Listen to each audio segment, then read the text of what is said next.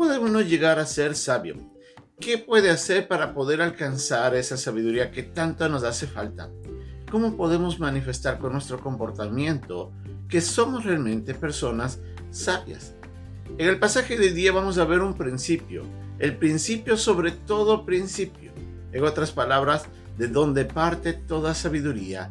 Y vamos a ver lo que Salomón nos dice en este versículo 7 del capítulo 1 de Proverbios, en donde nos dice que el temor a Jehová es el principio de la sabiduría. Esta es nuestra lección de día aquí, en un momento con Dios.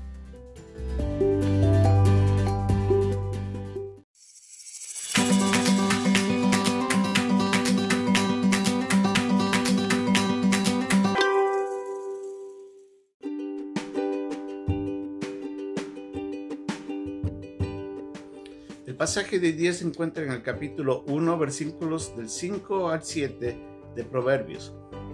Oirá el sabio y aumentará el saber, y el entendido adquirirá consejo, para entender proverbio y declaración, palabras de sabios y sus dichos profundos. El principio de la sabiduría es el temor de Jehová. Los insensatos desprecian la sabiduría y la enseñanza.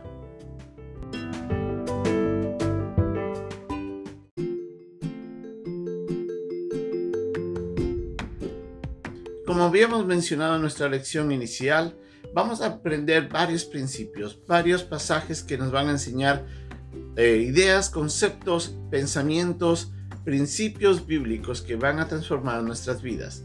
Y el primero y el más importante de todos, para poder llegar a ser una persona sabia, como el mismo Salomón lo dijo, que el principio de toda sabiduría es el temor a Jehová.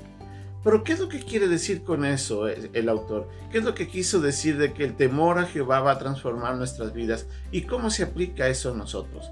En primer lugar debemos entender o definir la palabra temor, ¿Qué quiere decir un comportamiento reverente, un entendimiento de que estamos ante una persona que es suprema o superior a nosotros y ante esa superioridad tiene autoridad sobre nosotros.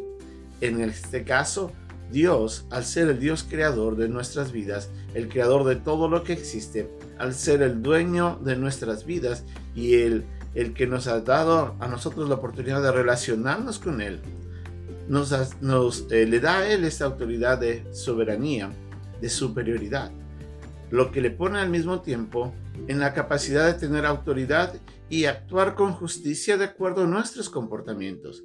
Debemos recordar que Dios es justo y Dios es santo y Él puede juzgar y calificar nuestras vidas de acuerdo a lo que hacemos bien o no, de acuerdo no a nuestros principios, sino a sus preceptos, a sus mandamientos.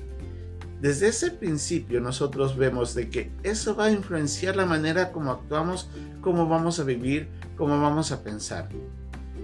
Si yo conozco, entiendo y recuerdo constantemente de que Dios está frente a mí y que todo lo que yo hago, diga o piense está bajo su supervisión, yo sabré de que si yo quiero agradarle a Él y no caer en juicio ni desobedecerle, voy a actuar correctamente. Eso de, de, por sí ya me aleja de lo que no es correcto, me aleja de lo que no es apropiado, me hace prudente. El solo hecho de quererle obedecer a Dios sin haber entendido tal vez todo lo que Dios me diga cuando Él me pide que obedezca en algo específico, el solamente el hecho de obedecer ya me hace sabio a mí. ¿Por qué? Porque me lleva a actuar correctamente. Debemos recordar de que Dios lo sabe todo. Y Dios es bueno. Y Dios es justo. Lo que Dios nos pida y lo que Dios haga y lo que Él vaya a actuar a favor nuestro cuando nosotros hacemos bien las cosas, eso siempre va a traer provecho sabiendo de que Dios es el Dios soberano, pero también el Dios eh, sabio, omnisciente. Sabemos entonces desde ese, desde ese principio que cualquier cosa que le agrade a Dios, cualquier cosa que ante sus ojos sea correcto, va a ser prudente para nosotros. Eso hace de que una persona temerosa pueda actuar sabiamente. A diferencia de eso, el insensato o el necio, el que desconoce a Dios, actúa de acuerdo a su insensatez.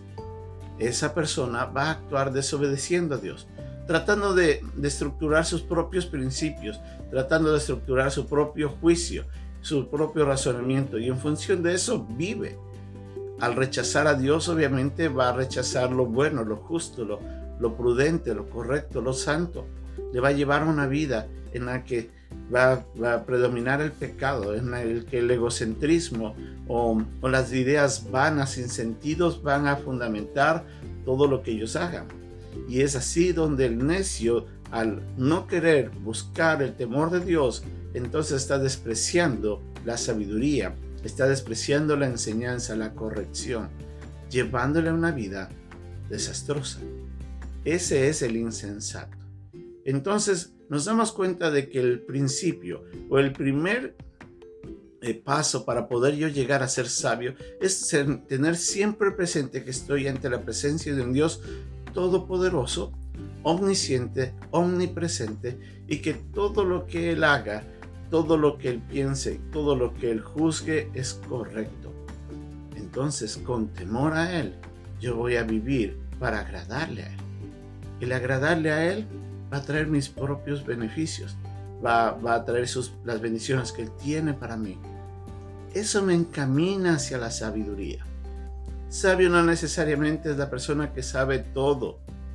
Sabio es el que quiere vivir una vida provechosa, buena, justa, correcta.